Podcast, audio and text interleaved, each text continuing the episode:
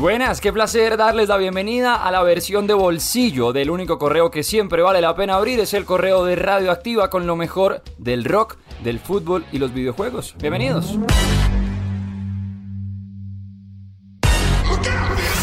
Semana muy movida en el planeta rock y es que iniciábamos con la triste noticia del aplazamiento de la gira en Latinoamérica de los Imagine Dragons. Lastimosamente a Dan Reynolds, al vocalista de la banda, le recomendaron poner una pausa en el camino porque está atravesando algunos problemas con sus cuerdas vocales y le dijeron que si no se detenía, que si no aplazaba conciertos y demás, el daño podría ser irreparable, así que la mala noticia con la que iniciábamos era pues que la gira de los Imagine Dragons se aplazó y obviamente pues el concierto de Bogotá no se pudo realizar, estábamos listos, de hecho en el episodio pasado hacíamos toda la previa de lo que traería uno de los shows que según cuentan es de los mejores que existen actualmente.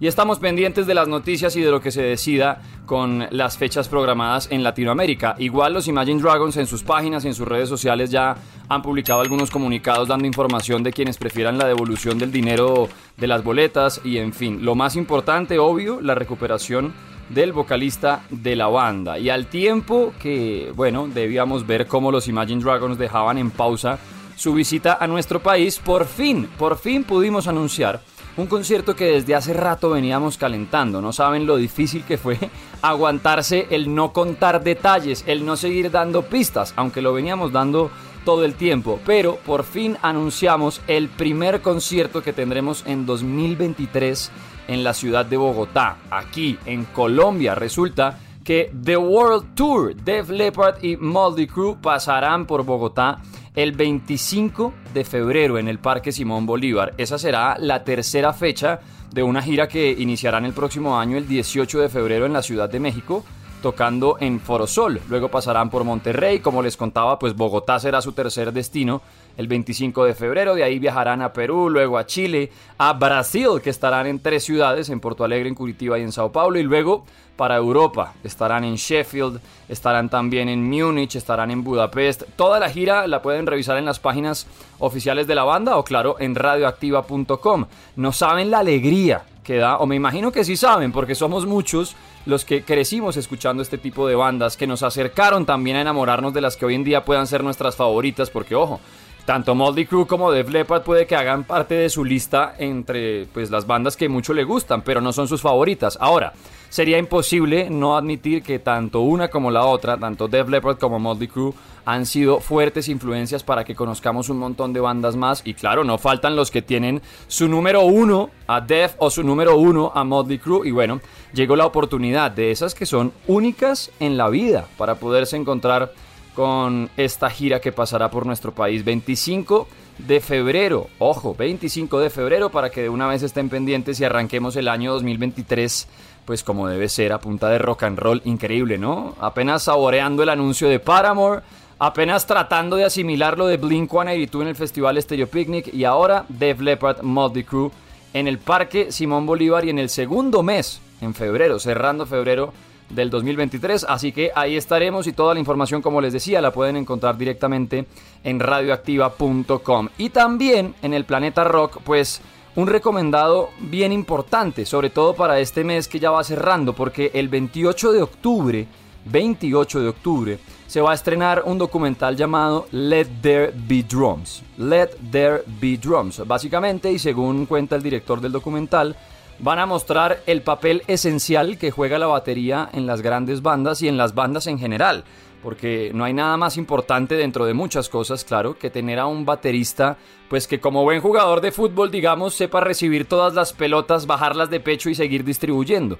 Qué importante es el papel del baterista, el que mide el tempo de las canciones, el que también además pues va a marcar que toda la banda esté unida. Es muy importante ese papel del baterista que lo vamos a poder ver en un documental 28 de octubre en Amazon Prime Video y también en Apple TV. Aparte de tener pues claro, las ganas de conocer mucho más acerca del mundo de los bateristas, aparte de tener por ahí ya el tráiler en el que se ve a Chad Smith de los Red Hot Chili Peppers o a Ringo Starr, entre muchos bateristas que van a aparecer, también por ahí vi al de Van Halen, bueno, hay un montón, pero dentro de todos ellos está Taylor Hawkins. La última entrevista que dio Taylor Hawkins antes de lastimosamente fallecer en la ciudad de Bogotá fue para ese documental, Let There Be Drums, así que ahí estaremos conociendo mucho más de lo que dejó Taylor Hawkins y de lo que significaba la batería en su vida. Si ustedes se pasan por el tráiler se van a dar cuenta que el mismo Taylor Hawkins cuenta que desde el momento en el que se sentó en la batería fue como si básicamente un rayo lo hubiese atravesado para siempre y nunca poderse separar de ella. Bueno, Let There Be Drums, el recomendado rock and rollero, entre tanto anuncio de concierto, pues también el encuentro con muchos de nuestros artistas favoritos y claro, con la leyenda y el recuerdo eterno de Taylor Hawkins. Celebrate one of music's most beloved.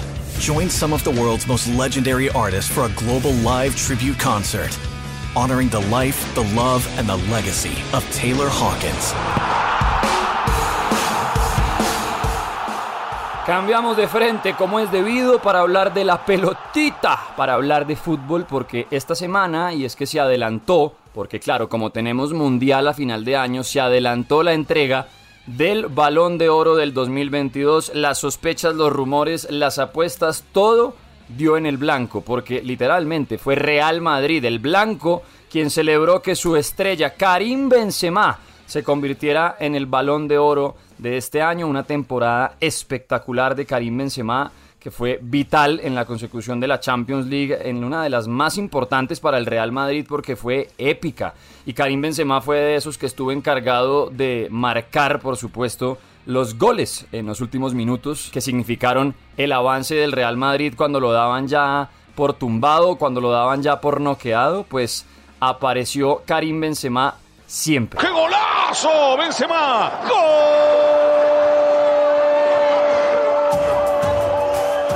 Y es que, ¿cómo no entregarle el premio a un tipo que ha sido muestra de talento y trabajo puro? Desde que llegó al Real Madrid por allá en 2009, ¿cuántos delanteros no le atravesaron al frente desde Gonzalo Higuaín, pasando por Ruth Van Nistelrooy, Raúl, el mismo Cristiano Ronaldo, todos los que alcancen a contar y ahí siempre se mantuvo Karim Benzema hasta hoy en día pues ya ser galardonado como el mejor jugador del mundo. 46 partidos en la temporada 2021-2022 para Benzema y en esos 46 partidos hizo 44 goles.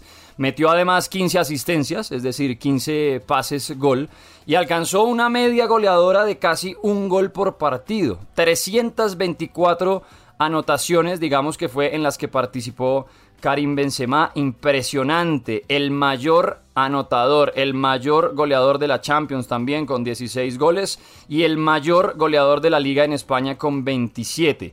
Cuarto máximo goleador de la historia de la UEFA Champions League para Karim Benzema y con todo esto que les cuento, además, con el Real Madrid ganó la Liga, la Supercopa de España, la Champions League y la Supercopa de Europa. Impresionante lo que hizo Karim Benzema este año y bueno, él mismo confesó que cumple ya así tres de sus sueños o los tres sueños más importantes que tenía, que era uno, jugar en el Real Madrid, dos, poderle comprar una casa a su señora madre y tres, ganar el balón de oro. Los tres sueños de la vida, según contaba Karim Benzema, pues ya los cumplió. Tremendo, tremendo y qué bien porque así el premio del balón de oro que muchas veces se ha visto como eh, por ahí señalado por entregar el premio a quien no era. Por ejemplo, Frank Ribery, eh, que de hecho esta semana anunció su retiro del fútbol, pues en su momento vio cómo Cristiano Ronaldo se llevaba ese balón de oro cuando el mundo creía que se lo iban a entregar a él. O también como Xavi o Iniesta, que en el 2010 salieron campeones de todo, incluso con España en su primer mundial,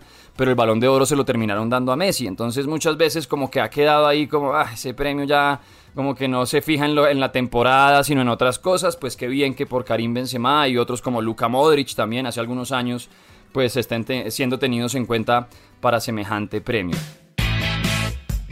No solamente se entrega el balón de oro al mejor jugador del año, sino que también hay distintos premios dentro de esa celebración. Por ejemplo, el balón de oro femenino, que fue para Alexia Putellas. El trofeo Copa al mejor jugador joven del año, que también tuvo mucha polémica porque se lo entregaron a Gaby del Barcelona.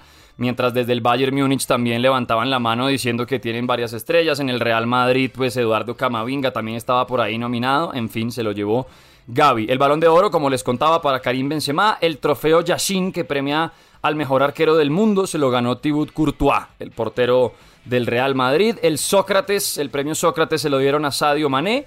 Otro con mucha polémica fue el mejor club del año, porque se lo entregaron al Manchester City. Nadie entendió por qué.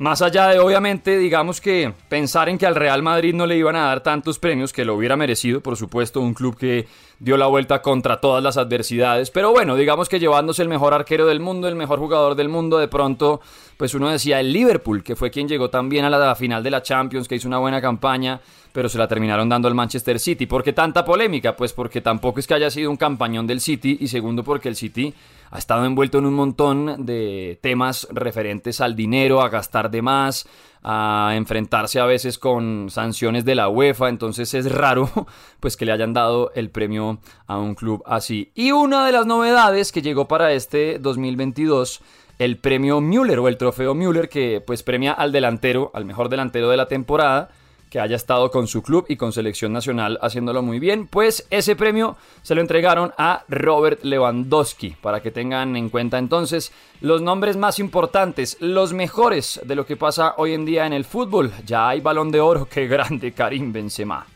Bon, ben, le vainqueur du Ballon d'Or 2022, et je suis ravi de, de cette récompense, c'est pour toi Karim Benzema.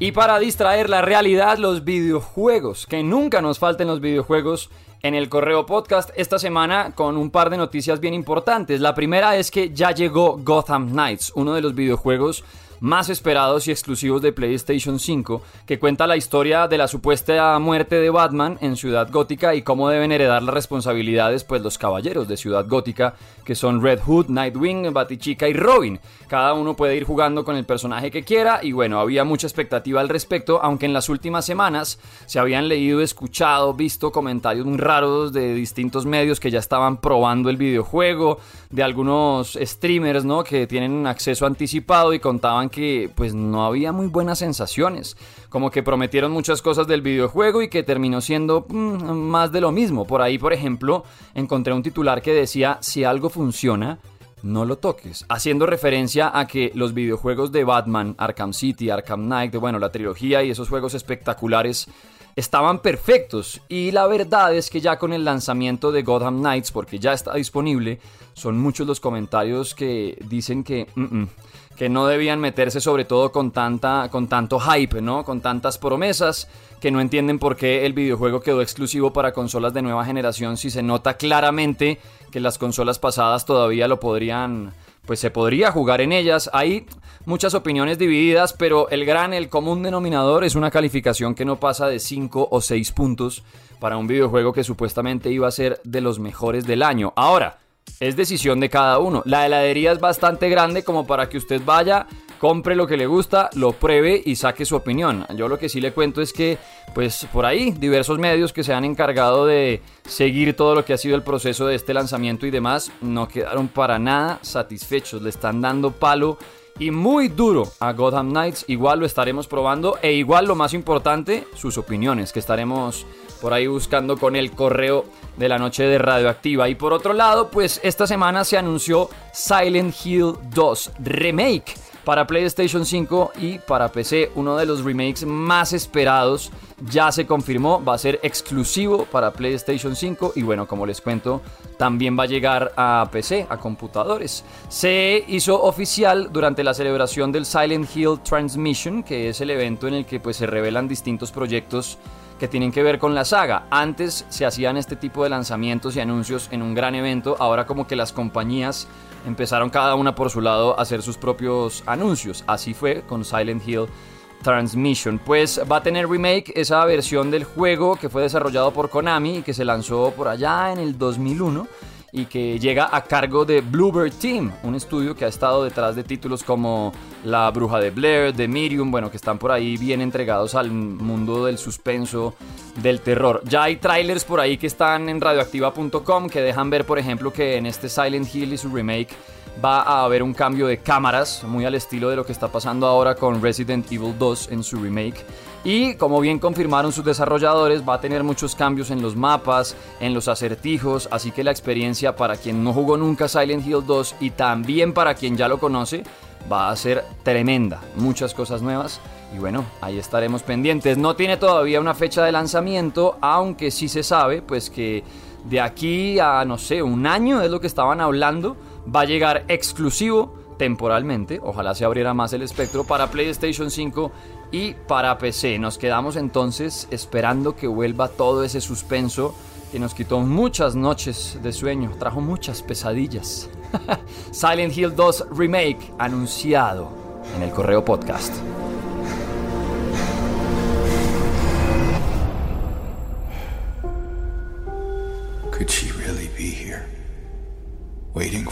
Gracias por siempre pasar el rato en este correo para llevar. No olviden activar notificaciones y muy pendientes porque ahora estamos listos para contarles lo que serán dos fechas de Caligaris, lo que será Andrés Calamaro y muchos anuncios que también se vienen con Radioactiva. Les recuerdo, seamos más personas y no tanta gente. Cuídense. Chao pues.